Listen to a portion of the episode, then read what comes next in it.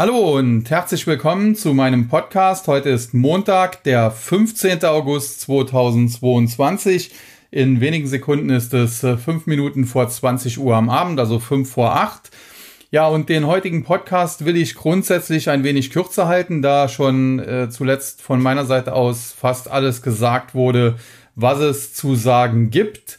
Ähm, nichtsdestotrotz, äh, auf ein paar Sachen möchte ich noch eingehen und vielleicht auch mal noch zwei, drei Wörter zum Thema Krypto sagen. Denn äh, grundsätzlich ist es ja so, dass mein äh, Service bei Guidance äh, ja Technologieaktien und Krypto-Trading-Service heißt und äh, wir fokussieren uns da immer auf den Bereich, äh, mit dem man gerade aktuell äh, besser traden kann. Und zuletzt äh, muss ich zu meiner persönlichen Schande gestehen, hat das äh, bei den Kryptos wieder etwas besser geklappt. Man muss sagen, die haben ja auch einen sehr starken Absturz hinter sich. Es gibt jetzt immer mehr Kritiker, die das Ende sehen. Äh, auch im Kollegenkreis äh, bei ja, Börse Go, die ja jetzt Stocks 3 heißen seit heute. Und äh, wie gesagt, da möchte ich gleich auch noch ein paar Worte zu sagen.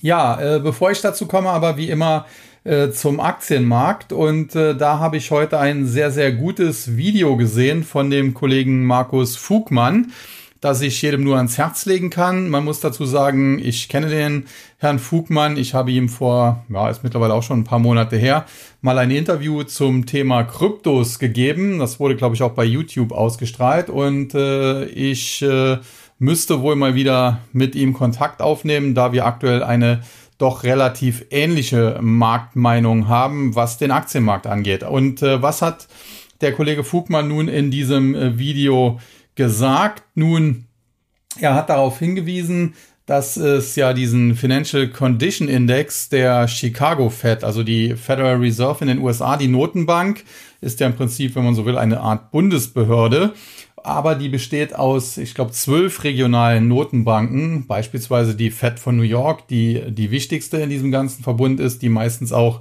äh, die Aufgabe äh, bekommt, irgendwelche Dinge umzusetzen, wie beispielsweise Anleihekäufe und so weiter. Und äh, dann gibt's halt die Fed von San Francisco, die meist auch eher taubenhaft ist, äh, in dem Fall von Mary Daly geleitet, Mary C. Daly, weil dort eben das Silicon Valley ist und die Startups dort eben ähm, ja, eher an billigem Geld, sage ich mal, interessiert sind. Und es gibt dann eben auch die äh, Fed von Chicago unter Leitung von Charles E. Evans oder ja, den, den, den Buchstaben dazwischen weiß ich jetzt gar nicht, auf jeden Fall Charles Evans. Und äh, die hat eben den Financial Conditions Index und äh, da kann man eben sehen, wie die Finanzierungsbedingungen in den USA sich entweder verbessern oder verschlechtern. Und äh, das erklärte Ziel der Federal Reserve mit ihrer aktuellen Geldpolitik war und ist es, die Finanzierungsbedingungen zu verschlechtern, das heißt die Kreditvergabe einzuschränken, um so die Inflation äh, unter Kontrolle zu bringen, erst einmal zu senken, aber dann auch unter Kontrolle zu halten, denn es nützt ja auch nichts, wenn es äh, kurzfristig von 9 auf 2 Prozent geht, aber dann wieder nach oben schießt. Und äh, wie gesagt, das äh, ist das erklärte Ziel der Federal Reserve, des Offenmarktausschusses, des Federal Open Market Committee, unter Leitung von Jerome Powell, Jay Powell. Und äh, dieser Financial Conditions Index, wenn man sich den anschaut, äh, dann hat der natürlich mit dieser strafferen Geldpolitik durch die Fed äh, zunächst angezeigt, ja, die Finanzierungsbedingungen in den USA verschlechtern sich. Er war auf dem Weg nach oben. Und jetzt durch diese ja, beispiellose, nicht beispielhafte, beispiellose Kursrallye an den Aktienmärkten, die wir zuletzt gesehen haben, äh, haben sich jetzt aber die Finanzierungsbedingungen wieder deutlich verbessert. Also die Kreditaufnahme ist viel leichter. Äh, womit hat das zu tun? Nun, man muss wissen, in den USA haben im Prinzip ungefähr 90 Prozent äh, der Bevölkerung irgendwie entweder direkt oder auch indirekt über ETFs und andere Konstrukte Aktien. Es gibt ja auch doch diese äh, Sparpläne. Der Kollege Markus Koch äh, tradet ja auch in seinem Sparplan immer, von daher kennt man den ja vielleicht auch schon. Ich glaube 401k heißt das Ding. Und äh, in den USA, wie gesagt, haben daher viel mehr Leute irgendwelche Wertpapiere. Natürlich nicht nur Aktien, das können auch Anleihen sein, das können auch äh, Kryptos sein, wobei die nicht in diese Sparpläne dann hineinfallen, soweit ich weiß. Und äh, wenn natürlich alles nach oben geht, und zuletzt sind ja selbst die Kryptos wieder etwas gestiegen, dann äh, werden die Amerikaner auf dem Papier sofort reicher. Und wenn man eben reicher wird, äh, hat man natürlich mehr Sicherheit, mit denen man beispielsweise dann doch neue Kredite aufnehmen kann. Oder aber man realisiert einen Teil der Gewinne und hat dann eben Cash und kann damit konsumieren. Äh, lange Rede, kurzer Sinn. Aufgrund dieser beispiellosen Kursrally, die wir zuletzt gesehen haben, sind die Financial Conditions zuletzt äh, deutlich äh, ja, weniger hart geworden und sie sind genau dahin zurückgefallen, wo sie waren vor den letzten zwei Zinsschritten der Federal Reserve. Und jetzt muss man wissen, das waren ja beides große Zinsschritte um 75 Basispunkte. Sprich, die Federal Reserve hat in den letzten zwei, drei Monaten äh, ihren Leitzins, die Fed Funds Rate, um 1,5 Prozent erhöht auf 2,25 bis 2,5 Prozent. Und äh, die Kursrally, die wir seit Mitte Juni an den Aktienmärkten gesehen haben, äh, die hat nun eben dazu geführt, dass quasi im Financial Conditions Index das Ganze wieder ausgepreist wurde. Also es wäre genauso, als wenn die Fed diese zwei Zinssenkungen nicht gemacht hätte. Und das kann der US-Notenbank natürlich nicht gefallen, äh, weil sie so natürlich die Inflation nie unter Kontrolle bekommt, wenn das so weitergeht. Es wird ihr auch nicht gefallen und sie wird da früher oder später einschreiten. Da bin ich mir relativ sicher. Die Frage ist nur wann und wie. Äh, was man dazu dann äh, vielleicht auch noch wissen sollte, äh, ist, äh, die US-Notenbank hat ja, wie gesagt, zum Ziel, die Inflation zu bekämpfen. Und zuletzt äh, wurden äh, die Inflationsdaten ja an der Börse, insbesondere an den Aktienmärkten, an den Anleihenmärkten war das zum Beispiel nicht so, sehr stark gefeiert, weil man gesagt hat, okay, wir haben Peak-Inflation gesehen, die kommt jetzt zurück und alles wird gut, die Fed ist auf dem richtigen Weg und hat ihre Arbeit quasi fast schon erledigt. Und das war ja auch das Narrativ, das hinter der Kursrally zuletzt gesteckt hat. Wenn man sich das Ganze aber im Detail anschaut, und ich habe das am Wochenende gemacht, dann stellt man fest, die Mieten in den USA, die explodieren weiter. Die äh, Lebensmittelkosten, Lebensmittelpreise sind um etwa 14 Prozent gestiegen. Übrigens ist das bei uns in Deutschland oder der Eurozone auch nicht viel anders. Da sind es 13, irgendwas Prozent. Also das nimmt sich da nicht viel. Und im Prinzip wurden die letzten Inflationsdaten nur dadurch so gut, wenn man so will, weil eben der Ölpreis zurückgegangen ist und damit natürlich der Preis an den Tankstellen. Da, äh, der war bei fast 5 äh, Dollar Jägerlohne und ist dann in Richtung 4 oder unter 4 gefallen. Das hat natürlich dann schon äh, gewaltig Druck äh, von der Inflationsfront äh, so ein bisschen weggenommen. Und natürlich im Zusammenhang mit dem Ölpreis äh, ist es halt so, beispielsweise der Gaspreis ist dann auch gefallen und insgesamt sind dann die Energiekosten in den USA sehr stark gesunken und das hat natürlich die Inflation dann äh, nach unten gedrückt, in die richtige Richtung gedrückt. Und jetzt daraus aber das Narrativ zu entwickeln, ja, die Federal Reserve hat ihre Arbeit erledigt, die Inflation ist ja jetzt nicht mehr bei 9,1 Prozent, sondern bei 8,5 Prozent äh, das ist schon ja gewagt, wenngleich, und darauf hatte ich ja am Freitag hingewiesen, man sagen muss, beispielsweise ist die Inflation im Monatsvergleich zuletzt auf 0,0 Prozent gegangen. Also es gab keine mehr. Und äh, da hängen sich natürlich die Bullen dran auf. Ich habe da ja auch darauf hingewiesen und sagen ja, okay, im Monatsvergleich äh, haben wir schon keine Inflation mehr. Und wenn das jetzt drei, vier Monate so weitergeht, dann muss die Fed vielleicht sogar eher aufpassen, dass wir nicht äh, Probleme in Sachen Deflation bekommen. Und dann werden sie anfangen, äh, nicht mehr nur die Zinsen nicht zu erhöhen, sondern sogar die Zinsen zu senken. Die Federal Reserve sieht das anders, äh, also die äh, kennt die Statistiken dann doch. Und äh, die Anleihenmärkte beispielsweise sehen das auch anders. Und jetzt äh, muss man dann am Ende halt abwarten, wer dieses Spiel gewinnt. Entweder die Notenbank, die sagt, wir haben die Inflation noch lange nicht unter Kontrolle und die wahrscheinlich äh, durch die Entwicklung zuletzt eher noch äh, ja, aggressiver vorgehen muss und das am Ende dann auch wird. Oder aber die Anleger an den Aktienmärkten, die äh, im Prinzip gegen einen eisernen Grundsatz verstoßen, nämlich Don't fight the Fed, äh, kämpfe nicht gegen die Notenbank. Und ja, es äh, ist so, dass man das diesmal getan hat und äh, in der Vergangenheit hat das nie ein gutes Ende genommen, aber in den letzten Jahren ist ja schon so viel passiert, was in der Vergangenheit nie funktioniert hat. Also von daher, es ist offen, wie das Ganze ausgeht. Vielleicht haben die Aktienmarktbullen ja tatsächlich recht und äh, die Inflation äh, kommt jetzt stark zurück. Die Fed kriegt äh, kalte Füße, hört nicht nur auf, Zinsen zu erhöhen, sondern fängt sogar an, Zinsen zu senken. Und dann hätten sie natürlich den Jackpot gewonnen, denn dann würde das am Ende nichts anderes bedeuten, wie die Geldschleusen sind wieder offen und wir bekommen dann nochmal einen mega Boom. Wie das dann am Ende endet, wenn es jetzt vielleicht sogar auf neue Allzeithochs geht, äh, das muss man dann natürlich sehen. Aber es ist definitiv eine Möglichkeit, die man in Betracht ziehen muss, wenngleich ich sagen muss, also das ist ein absolutes Blue Sky Szenario und äh, darauf zu wetten und darauf eine äh, Anlagestrategie aufzubauen, also das ist schon nicht nur gewagt, sondern das ist Harakiri und äh, wir werden dann jetzt eben in den nächsten Wochen und Monaten sehen, wie dieses Spiel ausgeht. Aber wie gesagt, nicht äh, dumm das Video, von daher klare Empfehlung, sich das mal anzuschauen. Auch vielleicht den Financial Conditions Index der Chicago Fed mal anzuschauen. Das findet man alles sehr leicht über Google. Sieht man dann die Grafik auch, da ist auch auf Englisch das alles erklärt, aber die Erklärung muss man gar nicht unbedingt wissen. Man kann sagen, wenn der Index nach oben geht, dann werden die Finanzbedingungen äh, schlechter, also es wird schwieriger, Kredite aufzunehmen etc. Und wenn es nach unten geht, werden sie eben weicher, sprich für den Aktienmarkt ist es gut, wenn es nach unten geht und zuletzt ging es eben stark nach unten. Und in diesem Zusammenhang muss man dann auch die Fed noch ein bisschen kritisieren, denn es gab heute auch eine Meldung äh, eines ja auf Twitter recht bekannten Experten, der sich auch mit den Rentenmärkten etc. und auch mit der Federal Reserve Bilanz so ein bisschen befasst. Und äh, der hat dazu geschrieben, dass aktuell es äh, an der, ja, wie soll man sagen, an der quantitativ Tightening Front auch nicht so läuft, wie die Fed es eigentlich angekündigt hat. Ge konkret, Scott Skyrim hat äh, getwittert oder getweetet, äh, dass eben die US-Notenbank ja 47,5 Milliarden US-Dollar pro Monat aus dem Markt abziehen wollte und insgesamt der gesamte Run-off der Bilanz äh, sollte daraufhin bei 118,75 Milliarden US-Dollar pro Monat liegen.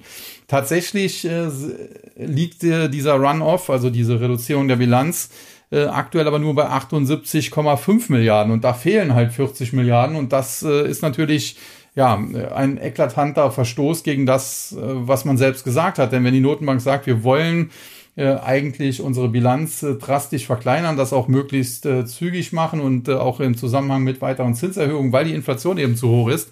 Und dann die Statistiken aber zeigen, man macht eigentlich nur etwa zwei Drittel von dem, was man angekündigt hat, nämlich 78,5 äh, von 118,75 Milliarden äh, dann stimmt da was nicht. Und äh, lustigerweise muss man sagen, im Juni hat ja das Quantitativ Tightening Programm begonnen. Und bis Mitte Juni sind die Aktienmärkte ja auch noch äh, schwer auf Tauchstation gegangen. Mitte Juni hatten wir ja die Tiefs. Und äh, ja, seitdem, wenn man sich dann die Fettbilanz anschaut, äh, geht das da auch nicht mehr so aggressiv runter. Also man könnte auf die Idee kommen, die Federal Reserve hat so im Juni äh, nachdem sie zunächst so begonnen hat, wie sie das angekündigt hatte, so ein bisschen Angst vor der eigenen Courage bekommen und äh, ist da ein bisschen zurückgerudert und äh, das hat dann die Märkte erstmal stabilisiert und zuletzt zu einer Rallye getrieben. Und äh, jetzt ist dann auch die letzte Frage noch, was äh, kann die Fed tun, um diese Rallye, die sie vielleicht sogar selbst mit zumindest ja, initiiert hat, tun, um die wieder zu beenden. Und da gibt es natürlich einige Möglichkeiten. In den USA wurde beispielsweise zuletzt schon von einigen Experten gefordert, der Notenbankchef selbst muss mal vor die Kameras treten und sagen, äh, diese Kursrally ist Quatsch, wir wollen weiter Zinsen erhöhen.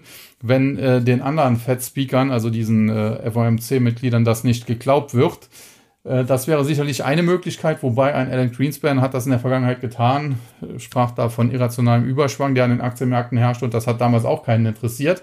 Aber was die Fed natürlich tun kann, wenn Worte nichts mehr helfen, sie könnte die Märkte schocken. Und das gab ja ohnehin schon, als das Ganze begonnen hat mit den Zinserhöhungen, äh, ja, durchaus die Meinung beispielsweise von Bill Dudley, der bis 2018 die New Yorker Fed äh, geleitet hat, also die wichtigste regionale Fed, äh, dass die US-Notenbank mit Shock and Awe, so einer Kriegstaktik quasi vorgehen müsste, die Märkte also schocken müsste, den Aktienmarkt dadurch im Prinzip zum Absturz bringen müsste um eben am Ende durchzudringen. Und das ist natürlich nach wie vor möglich, entweder beispielsweise durch eine überraschende Leitzinserhöhung zwischen den Sitzungen, also außerplanmäßig, wenn man so will.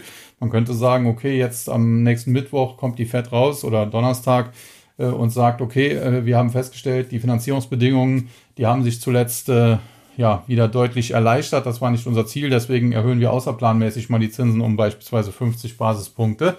Äh, und äh, bei der nächsten Offenmarkt-Ausschusssitzung äh, kann es weitergehen. Also das wäre eine Möglichkeit. Eine andere wäre natürlich, dass man noch ein bisschen dem Treiben zuschaut und dann auf der nächsten Sitzung dann vielleicht mal eine Leitzinserhöhung um ein Prozent oder noch mehr beschließt um eben die Märkte wieder in Schach zu äh, kriegen. Aber Fakt ist, äh, allzu lange sollte sich die Federal Reserve damit nicht Zeit lassen, denn sonst laufen die Märkte nach oben weg und dann sprechen wir über neue Allzeithochs, die absolut nicht in die derzeitige wirtschaftliche und damit fundamentale Lage passen. Und da äh, kann auch erzählt werden, was will, egal ob von irgendwelchen äh, Experten oder Charttechnikern oder was auch immer.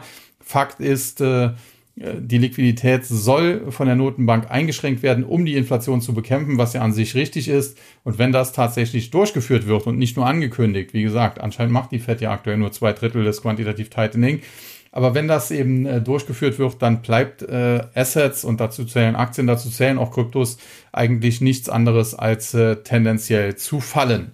Ja, und damit bin ich bei den Kryptos und da muss man sagen, das ist ganz interessant, denn äh, die Kryptos haben zuletzt zwar auch eine schöne Rallye hingelegt. Der Bitcoin war im Tief ja unter 18.000 und äh, mittlerweile über 24.000. Aber wenn man das mal in Relation sieht mit so mancher Tech-Aktie, die um 50, 60, 70 Prozent nach oben geschossen ist oder sich sogar verdoppelt hat, dann muss man sagen, äh, ja, hat der Bitcoin doch äh, relativ wenig Gas gegeben. Bei Ethereum sieht das ein bisschen anders aus, hat ein bisschen mehr Gas gegeben, aber da steht auch dieses, diese Umstellung von Proof of Work auf Proof of Stake an, wo viele drauf warten und was dann eben auch gefeiert werden soll. Die Frage ist halt, im Vorfeld wurde es jetzt gefeiert. Wenn das dann tatsächlich reibungslos über die Bühne geht, könnte es auch dann äh, zu äh, ja, Sell on Facts kommen, nach dem Motto, ja, okay, wir haben im Vorfeld darauf spekuliert, dass alles glatt geht, jetzt ist alles glatt gegangen, jetzt können wir erst einmal Gewinne vom Tisch nehmen. Aber wie dem auch sei, wenn man jetzt mal die Sondersituationen von irgendwelchen ganz kleinen Coins und Tokens und eben bei Ethereum außer Acht lässt, dann muss man sagen, haben die Kryptos sich zuletzt zwar auch nach oben bewegt, aber doch eher widerwillig, eher lahmarschig, um das mal so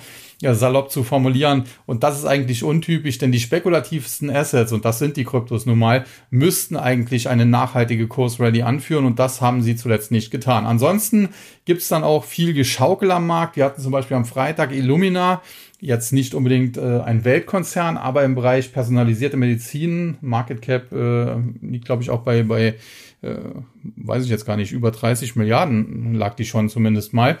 Ähm, da gab es schlechte Zahlen, schlechten Ausblick. Die Aktie stürzte 15 Prozent ab. Jetzt heute ist sie dann gleich mal der größte Gewinner und legt wieder 10 Prozent zu. Also sowas gibt's auch. Äh, solche ja wenig äh, äh, durchschlagenden Bewegungen, sage ich mal. Äh, wir hatten zuletzt beispielsweise ein klares Kaufsignal in Shopify, was dann aber jetzt wieder mehr oder weniger äh, nicht durchgedrungen ist. Zum Video kämpft sich eher zäh nach oben und äh, generell muss man sagen, ich hatte für den ARK Invest, äh, diesen äh, Fonds, ARK Innovation, eigentlich ein Kursziel von so 54 bis 55 Dollar ausgegeben, weil ich dachte, dass eben gerade die Techs aus der zweiten, dritten Reihe, die ja auch im Vorfeld sehr, sehr stark äh, verprügelt worden waren, zwar die ersten, die begonnen haben zu fallen, dass die eben auch äh, eine Rallye mit anführen könnten und dass den ARK eben beflügeln sollte. Und da muss man sagen, der war am Freitag schon bei 52, also da ist nicht mehr so viel Luft nach oben, so etwa 4, 5 Prozent mag es noch geben, was den ETF angeht. Das ist dann vielleicht in einem Einzelwert wie, wie Zoom, können das dann auch 10, 15 Prozent mal sein, weil der ist ja da recht hoch gewichtet. Aber generell muss man sagen, die Luft nach oben wird langsam sehr, sehr dünn und eins steht auch fest, je höher es jetzt geht, desto äh, schwieriger wird es später. Und das gilt natürlich insbesondere für die Aktienmärkte, die eine Rallye äh, fahren, die, wie gesagt, völlig an der Realität vorbeigeht. Aber es gilt äh, natürlich auch so ein bisschen für die Kryptos. Und äh, wie gesagt, sie sind die spekulativsten Assets. Und wenn es wieder am Markt ruckelt oder kracht, um das mal so klar zu formulieren, dann wird es da auch nochmal auf die Nuss geben. Und ich bin bisher noch nicht davon überzeugt, dass der Bitcoin sich nach oben durchsetzen kann. Charttechnisch hat er noch nichts gewonnen. Er müsste eigentlich über 28, 29.000 Dollar steigen. Da ist er noch lange nicht. Aktuell wäre schon schön, wenn er bis 26, 26, 5, 27 laufen könnte. Aber damit wäre noch nichts gewonnen. Also erst über im Prinzip so ab 30.000 äh, würde es besser aussehen. Ja, und äh, insofern kann ich mir auch vorstellen, dass es auch da noch mal einen auf den Deckel gibt. Und ich bleibe dabei, der Bitcoin kann durchaus sein, dass es den noch mal für 10.000 bis 12.000 gibt. Das ist jetzt kein Kursziel, was ich hier nennen möchte, weil das muss man immer etappenweise so ein bisschen sehen.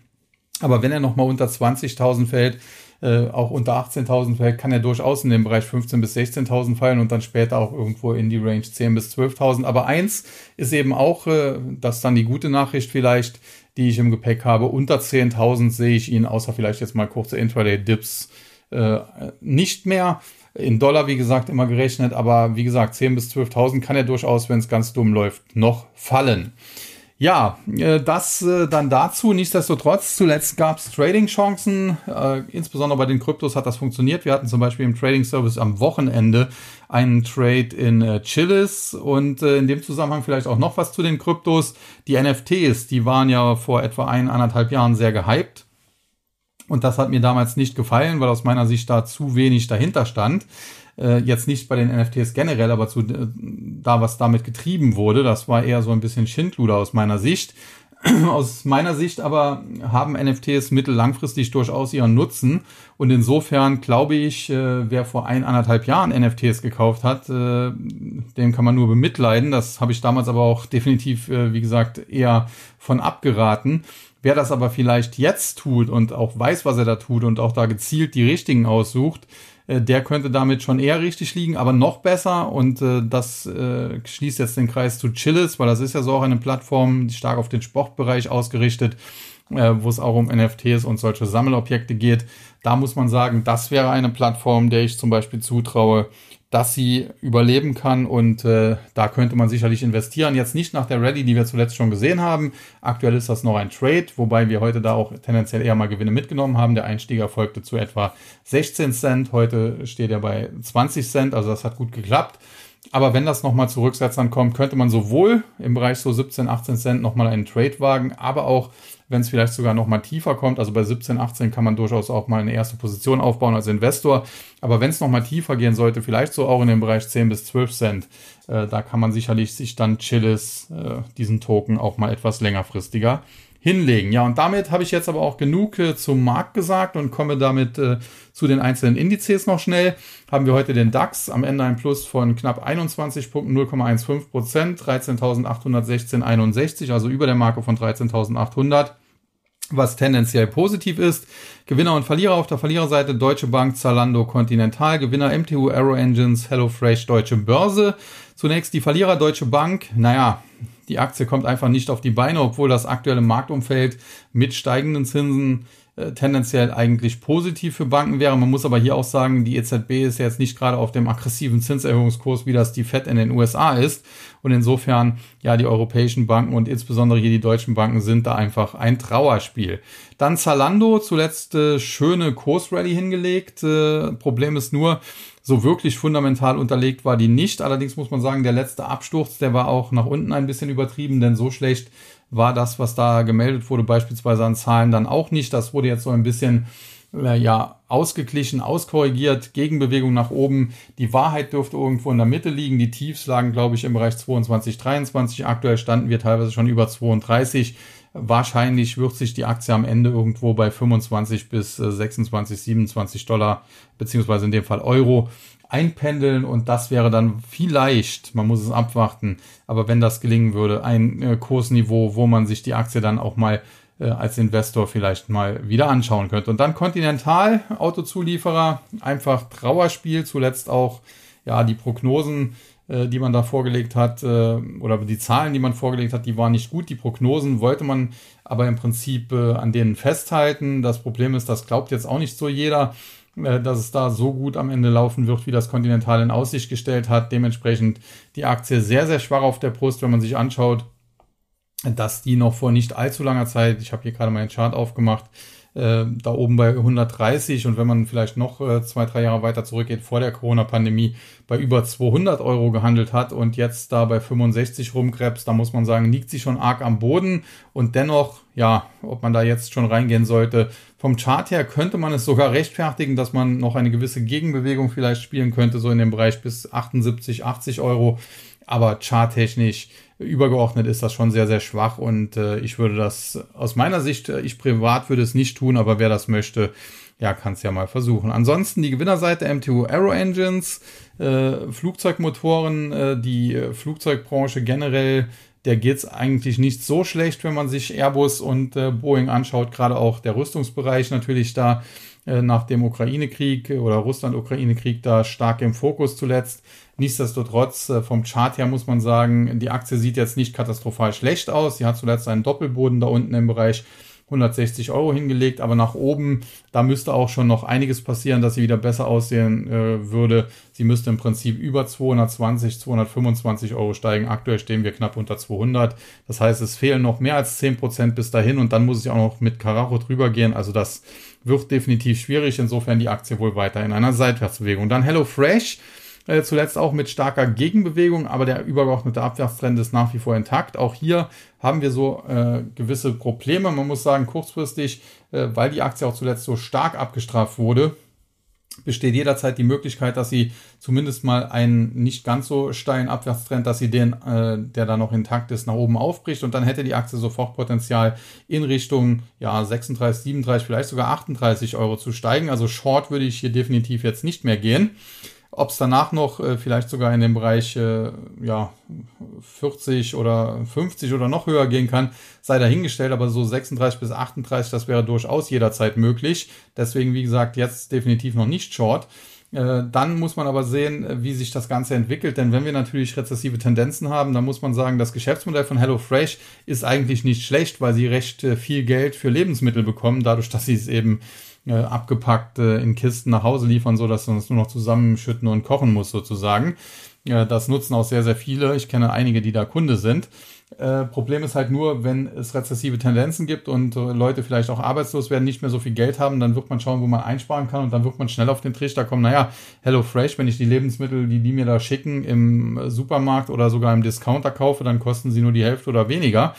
Und äh, ja, das könnte dann noch zum Problem werden, aber kurzfristig würde ich sie nicht zu schwach sehen und äh, shorten, wie gesagt, definitiv nicht mehr. Und dann die deutsche Börse. Äh, die Aktie weiß nicht so genau, wo sie hin will, muss man sagen. Eigentlich müsste sie auch von diesem schwierigen Kapitalmarktumfeld eher profitieren, denn es ist ja sehr viel Volatilität drin, es wird sehr viel hin und her gehandelt und das dürfte dann einer solchen Aktie gefallen. Zuletzt gab es aber auch schlechte Nachrichten in Sachen äh, Clearstream, einer Tochter der deutschen Börse. In Zukunft kann es sein, dass der Börsenhandel in Europa vielleicht sogar über Krypto abgewickelt werden wird. Da laufen Pilotprojekte. Das hat kurzfristig belastet. Die Aktie hat zuletzt ein charttechnisches Kaufsignal geliefert. Sie ist über die Marke von 160 und später sogar über die Marke von 170 gestiegen. Insofern hätte sie Luft bis 200 etwa aber sie hat dann nicht durchgezogen, ist so im Bereich 175, 176 hängen geblieben. Jetzt aktuell, obwohl es heute nach oben ging, immer noch unter 170. Also das muss man beobachten, aber tendenziell sieht das Ganze eher bullig aus. Und äh, die Bullen müssen jetzt hier eigentlich nur am Drücker bleiben, am Zug bleiben. Dann der MDAX, heute mehr oder weniger unverändert. Eine Veränderung von 0,66 Punkten, wird als 0,0% angezeigt. 27.908,14. Auf der Verliererseite hatten wir die Aktien von Cancom, von Pro7 und von Arubis, Gewinner Count Unipa und Encarvis. Zu den Verlierern Cancom gab es zuletzt einige, die gesagt haben, ja, die Aktie ist so stark verprügelt worden, äh, das sieht äh, tendenziell gut aus. Sie hat sich auch kurzfristig stark erholt. Sie war im Tief ja sogar bei äh, unter 29, in der Spitze zuletzt dann schon wieder bei, bei rund 36. Aber tendenziell bin ich noch nicht davon überzeugt, dass es hier schon weiter nach oben gehen kann. Grundsätzlich halte ich Cancom für kein schlechtes Unternehmen, keine Frage. Äh, Private Cloud, auch ein deutscher Cloud-Anbieter, äh, die sich auch eher an kleinere und mittlere Unternehmen richten. Aber der charttechnische Weg nach oben, der ist natürlich noch sehr, sehr stark verbaut, so ab äh, etwa 35 und dann hoch bis etwa ja, knapp unter 40, so in dem Bereich 38, 39 Euro. Da ist eine ganze Widerstandszone die die Aktie erstmal aufknacken müsste und erst ab 40 Euro wäre der Weg, der weitere Weg nach oben dann wieder frei. Insofern die heutigen Kursverluste, äh, wahrscheinlich Gewinnmitnahmen von Anlegern, die zuletzt da gedachten, die Aktie zieht gleich durch. Dann pro 7 äh, Trauerspiel muss man sagen. Generell lineares Fernsehen ist natürlich mittellangfristig eher tot. Da können die behaupten, was sie wollen. Äh, man kann sich auch über das Programm da streiten. Ich selber gucke das eh noch kaum. Aber gut, das äh, ist dann Geschmackssache. Über Geschmack kann man nicht lange streiten. Was aber Fakt ist, das Unternehmen hat zuletzt äh, im Prinzip die eigenen Prognosen gesenkt quasi eine Gewinnwarnung ausgesprochen und das äh, zeigt sich eben auch in der Aktie. Die war zuletzt in einer Art Bodenbildung, die ist auch immer noch möglich, so knapp unter 8 Euro, aber es wird natürlich sehr, sehr schwierig, wenn sie nachhaltig so unter 8, unter 7,60 Euro, 7,50 Euro abkippt, hätten wir ein Verkaufssignal und es spricht derzeit wenig bis nichts dafür, diese Aktie zu kaufen. Und dann äh, Rubis, äh, Kupferkonzern, äh, die äh, Rohstoffpreise standen zuletzt auch etwas unter Druck. Das war jetzt sicherlich nicht förderlich für Arubis. Die Aktie hat kurzfristig so eine Art Tannenbaumchart. Sie stand im September 21, also vor etwa nicht ganz einem Jahr, im Tief noch äh, ja knapp über 60, ist dann in der Spitze bis etwa Ende März, ja teilweise auch in den April hinein in Richtung fast 120 gestiegen, hat sie nicht ganz geschafft, also hat sich fast verdoppelt und jetzt dann zuletzt mehr oder weniger fast wieder halbiert. Generell bleibe ich dabei, mittellangfristig äh, sind wir in einem Rohstoff-Superzyklus. Das dürfte auch ein, ja, im Prinzip Kupferwert wie Arubis äh, dann, ja, tendenziell unterstützen, aber kurzfristig muss man halt schauen, wie es da weitergeht. Ja, und die Gewinner dann K&S, äh, zuletzt auch arg verprügelt, Düngemittel, Konzern äh, zunächst Sonderkonjunktur gehabt, äh, weil Belarus und Russland ihre Düngemittelexporte eingestellt haben und gerade Belarus mit Uralkali ist da eine ganz große Nummer. Die Aktie hat daraufhin ja diese Übertreibung, die sie nach oben hatte, bis teilweise fast 37 Euro abgebaut. und ist zurückgekommen. Und das Interessante ist, wenn man sich den Chart mal anschaut, das sollte man wirklich tun, vielleicht auch so ein Zwei-Jahres-Chart mindestens, dann sieht man, äh, die Aktie ist zwar stark korrigiert von 37 teilweise zurück hier, ja, auch fast halbiert, so unter 20 zumindest, aber sie hat genau den langfristigen Aufwärtstrend gehalten und äh, beginnt jetzt entlang dieses langfristigen Aufwärtstrends wieder zu steigen. Sprich, es könnte das Schlimmste in Sachen fallende Kurse hier vorbei sein. Und die Aktie hätte dann durchaus das Zeug vielleicht wieder zunächst mal Richtung 25, später auch Richtung 30 Euro zu steigen. Aber das ist sehr spekulativ und äh, sollte man definitiv genau beobachten. Dann Unipa gab heute eine Einigung auf die Gasumlage. Was jetzt noch fehlt, ist, äh, die Regierung möchte eigentlich, dass da nicht noch Mehrwertsteuer draufkommt, damit der Staat nicht noch zusätzlich davon profitiert. Das will man sich jetzt von der EU genehmigen lassen. Sieht man auch, wie krank mittlerweile die Gesetzeslage ist, dass hier kein Staat mehr seine eigenen Gesetze ohne EU-Genehmigung durchsetzen kann. Äh, darf man auch mal gespannt sein, was da rauskommt, insbesondere wenn die EU das zum Beispiel verbieten sollte. Äh, generell darf man auch fragen, ob es hier nicht irgendwie im Winter zu Aufständen kommt, wenn man sich anschaut, was da für Kosten auf die Bürger zukommen, was die alles wahrscheinlich jetzt noch gar nicht so in dem Umfang begreifen. Sonst hätten die Grünen nicht nach wie vor super Umfragewerte. Ja, aber Fakt ist, äh, Unipa zuletzt stark abgestürzt, profitiert heute natürlich von dieser Einigung da auf diese Gasumlage. Die Aktie zuletzt von 5,70 Euro bis auf fast 8 Euro gestiegen. Über 8 Euro sehe ich sie eigentlich nicht. Das ist aber ein Zockerpapier. Theoretisch kann sie auch auf 10 oder 12 steigen, aber viel mehr als 8 äh, macht sie macht eigentlich oder ergibt eigentlich keinen Sinn. Dementsprechend würde ich in steigende Kurse hinein hier eher Gewinne mitnehmen, wenn ich da eingestiegen wäre, was ich persönlich nicht bin. Und äh, ja, ansonsten gibt es da eigentlich nicht allzu viel zu, zu sagen. Und dann Encarvis äh, ist natürlich ganz interessantes Geschäftsmodell, hatte ich zuletzt schon öfter auch besprochen. Ein Unternehmen aus dem Bereich regenerative, erneuerbare Energien, aber sie machen keine Solarzellen oder äh, ja, Windkraftanlagen äh, etc., sondern sie kaufen die ein, errichten Solarparks, Windparks, erzeugen Strom und verkaufen diesen Strom, sind also quasi so eine Art re regenerative RWE oder so. Und äh, das Geschäft läuft gut und vor allen Dingen hat man hier natürlich auch den Vorteil, wenn es in der Branche jetzt schlecht läuft und äh, Solar äh, Zellen oder Module äh, sehr günstig sind. Und äh, das ist ja dann ein Problem für die Hersteller Jinko Solar und Co. Dann haben die ja weniger Umsatz und Gewinn. Das ist genau super für eben eine Encarvis, denn dann können die sich günstig eindecken und wieder neue Parks errichten. Und äh, wenn die Dinger halt teuer sind, dann äh, ja, lassen sie einfach mal das Geschäft so, wie es aufgebaut ist, laufen. Sprich, äh, die, die Parks, die man in den letzten Jahren schon ans Netz angeschlossen hat, erzeugen Strom und liefern damit äh, ja, Geld Cashflows, wenn man so will. Und äh, die, die man in den letzten Jahren dann vielleicht auch noch dazu gekauft hat, kann man ja nach und nach errichten und so das Geschäft auf- und ausbauen. Also das ist ein sehr interessantes Geschäftsmodell und die Aktie sollte man sich definitiv auf die Watchlist packen. Dann der S-DAX, hier heute ein Minus von etwas mehr als 50 Punkten, 51,26 Punkten oder knapp 0,4 Prozent.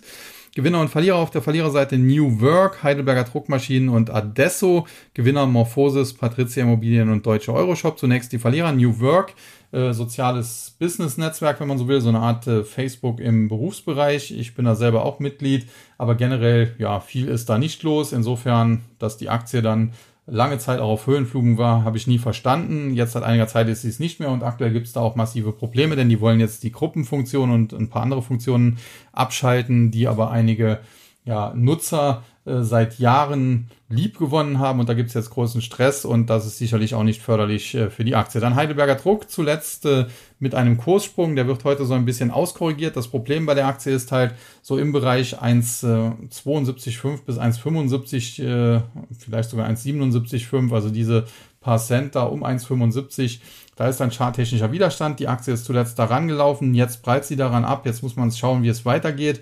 Wenn sie über 1,75, am besten über 1,80 käme, hätte sie durchaus das Zeug bis in den Bereich 2,210 zu steigen. Wenn sie das nicht schafft, äh, dann ist es wahrscheinlich schnell mit der Herrlichkeit vorbei und man kann sich wieder auf fallende Kurse einstellen, denn übergeordnet ist das natürlich ein schwacher Wert, wenngleich es nicht uninteressant ist, äh, wenn der Konzern es tatsächlich schaffen sollte, sich zu transformieren, weg von den Druckmaschinen, die ja natürlich immer noch das größte Geschäft und das Kerngeschäft darstellen, und hin vielleicht zu elektrischen Ladesäulen, äh, die man da ja eben mittlerweile im Programm hat und mit denen man sich zuletzt äh, versucht hat, neu aufzustellen. Und dann Adesso, eine Aktie, die auch immer wieder äh, von dem einen oder anderen äh, gerne ins Spiel gebracht wird, äh, die sich ja auch über Jahre jetzt nicht äh, schlecht entwickelt hat, aber seit einiger Zeit geht es hier eben steil bergab.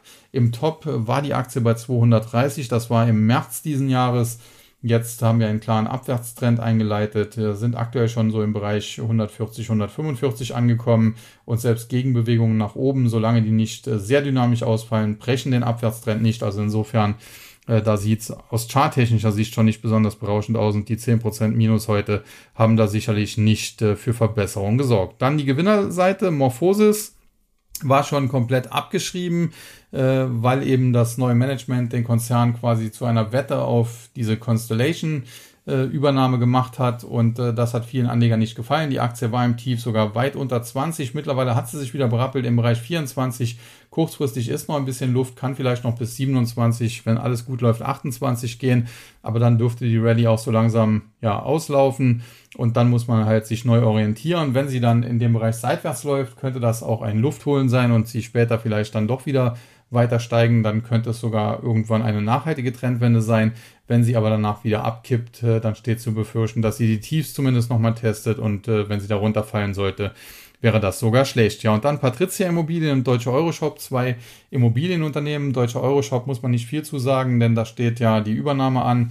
Insofern sind die wahrscheinlich auch nicht mehr allzu, allzu lange an der Börse gelistet. Und Patricia Immobilien, ja, wenn man sich das anschaut, Immobilienaktien haben zuletzt stark unter Druck gestanden, aber jetzt in den letzten zwei, drei Wochen gab es eine Erholung und äh, die sieht man auch bei Patricia. Wenn man sich das anschaut, so Mitte, ja, fast schon Ende Juni stand die Aktie im Tief knapp über 10, mittlerweile über 13, das sind 30 Prozent Kursgewinn. Es ist vielleicht kurzfristig sogar noch ein Tick mehr drin, es kann so in den Bereich 15 bis 16 Euro gehen, spätestens da wird die Luft aber dünn. Wer die Aktie hat, kann sie halten, mit engem Stopp absichern, wer sie nicht hat, naja, äh, wie gesagt, spekulativ kann man noch reingehen bis mit Kursziel 15 bis 16, aber ob das dann am Ende was wird, äh, das steht dann auch so ein bisschen in den Sternen. Und damit der TechDAX und auch der heute mit einem Mini-Minus von knapp 4 Punkten, 0,12 Prozent, 3188,31, hat sich zuletzt aber ganz klar auf erhöhtem Niveau deutlich stabilisiert. Verlierer CompuGroup Medical, Bechtle und Cancom. Gewinner Sartorius, Hensoldt und Morphosis. Zunächst die Verlierer.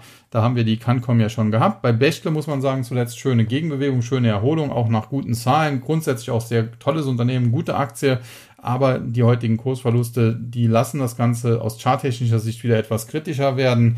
Äh, die Aktie darf jetzt nicht viel weiter fallen, sondern sollte sich jetzt stabilisieren und wieder Gas nach oben geben. Dann ist alles gut, dann sehen wir vielleicht bald 50 Euro. Wenn sie aber unter 42 und auch unter 40 abrutscht, dann wird's kritisch. Und dann kommt Group Medical. Da gab es ja vor zwei, drei Monaten überraschend einen Abgang des CEOs. Das hat hier für massiv Unruhe gesorgt. Es gab einen Abverkauf. Mittlerweile erholt sich die Aktie davon. Aber auch hier, die Erholung steht auf wackeligen Beinen, zumal sie zuletzt dann auch so im Bereich 44, 45 immer wieder abgeprallt ist. Und da müsste der Titel eigentlich drüber, um ein Kaufsignal zu generieren, was äh, die Aktie dann vielleicht sogar in Richtung 54 Euro, also aus 45 mal 54, äh, dann äh, ja nach oben bringen könnte. Und äh, die Gewinner, Morphosis hatten wir schon, Sartorius, äh, schickt sich jetzt an, nachdem es zuletzt auch nochmal abwärts ging, den charttechnischen Widerstand da im Bereich 440 bis 450 aufzuknacken. Wenn das passieren würde, äh, hätte die Aktie sofort wieder Luft auf über 500. Dann wären wir auch hier schon ja, fast äh, sehr nah an den Allzeithochs wieder dran, denn die lagen ja mal da oben im Top bei 630. Aber wenn man erstmal über 500 ist, dann ist das ja so weit vielleicht auch gar nicht mehr. Also das äh, sollte man definitiv im Auge behalten. Derzeit definitiv kein Short. Und Hensoldt war natürlich ein Profiteur dieses 100 Milliarden Pakets für die Bundeswehr zusammen mit Rheinmetall auf dem aufsteigenden Ast gewesen. Das hat sich jetzt in den letzten Wochen und Monaten so ein bisschen auskonsolidiert, aber tendenziell sieht diese Konsolidierung immer noch bullig aus. Solange die Aktie nicht nachhaltig über unter 20 Euro zurückfällt, muss man sagen, äh, kann sie jederzeit nach oben angreifen. Nach unten, wie gesagt, 20 Euro wäre ganz wichtig, dass das hält und dann hätte man durchaus Luft nach oben, wenn es da mal über 25, 26 geht, dass es auch hier in Richtung 30 oder sogar noch höher gehen könnte. Ja, und damit noch schnell zu den amerikanischen Indizes. Der Dow Jones heute mit einem Plus, nachdem er vorbörslich auch teilweise über 200 Punkte im Minus war, von über 150 Punkten oder 0,45 Prozent, fast schon wieder an der 34.000er Marke dran. Gewinner und Verlierer im Dow Jones. Auf der Verliererseite haben wir Caterpillar, Dow Inc. und Chevron. Gewinner Coca-Cola, Walt Disney und Visa. Zunächst die Verlierer Caterpillar.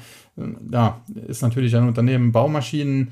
Äh, auf der einen Seite muss viel gebaut werden, auf der anderen Seite werden diese sehr stark im Rohstoffbereich, auch bei Minen etc. eingesetzt. Der Rohstoffbereich lief zuletzt nicht rund.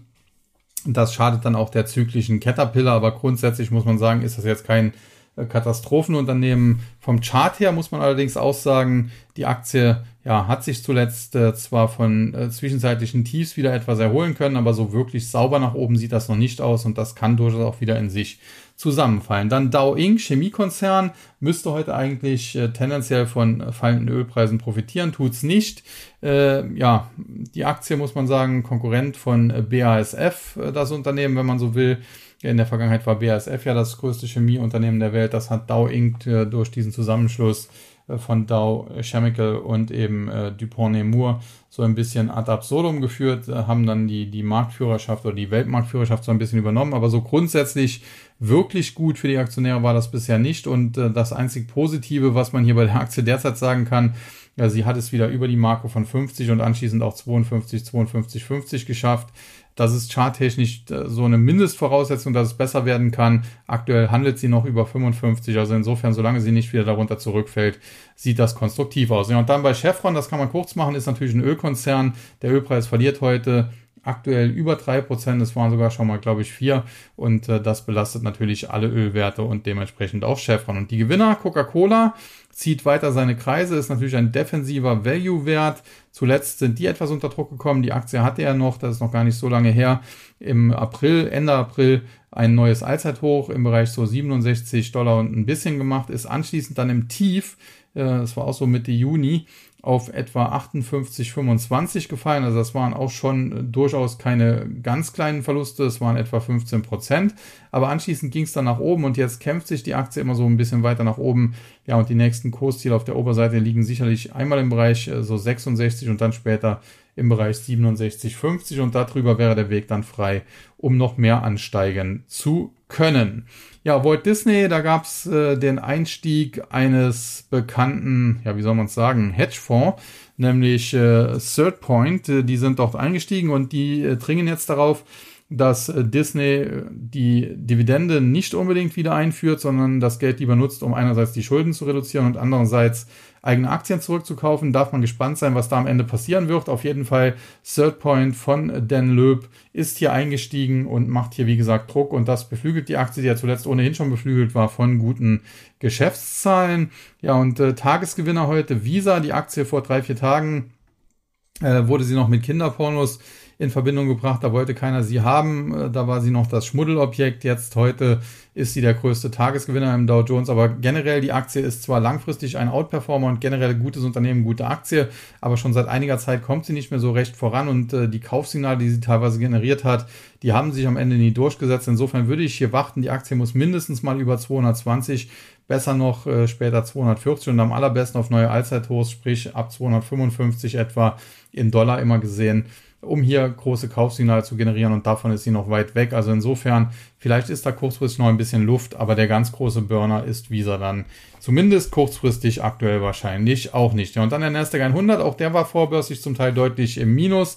Mittlerweile schön ins Plus gedreht. Auf der Verliererseite haben wir die Aktien von CGen, von eBay und von Applied Materials. CGen, Biotech-Aktie zuletzt äh, auf Erholungskurs gewesen.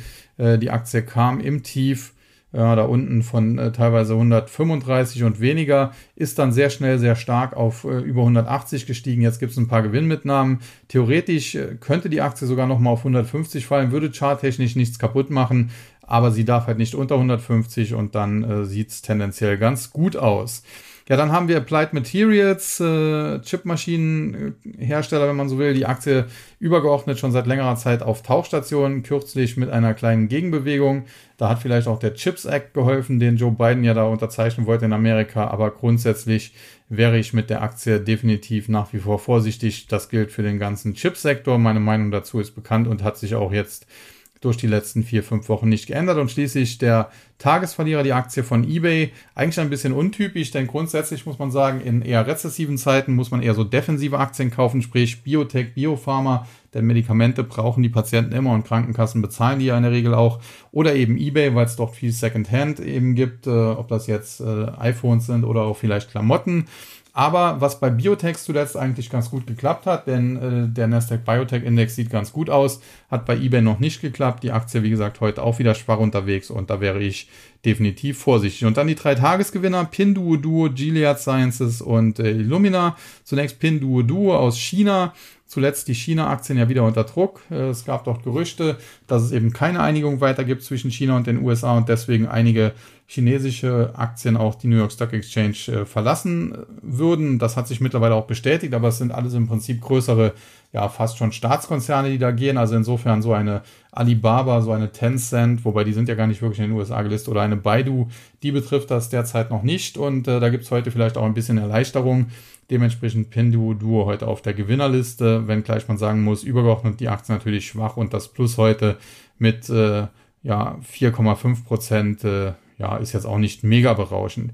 Dann Gilead Sciences, doch gibt es keine Nachrichten, aber die Aktie ist halt sportbillig, äh, wirklich niedriges KGV.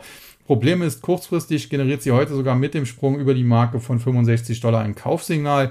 Das könnte sie im Best Case sogar bis mindestens 74 Dollar, das war das letzte Hoch, oder eigentlich sogar bis 78, 80 Dollar führen.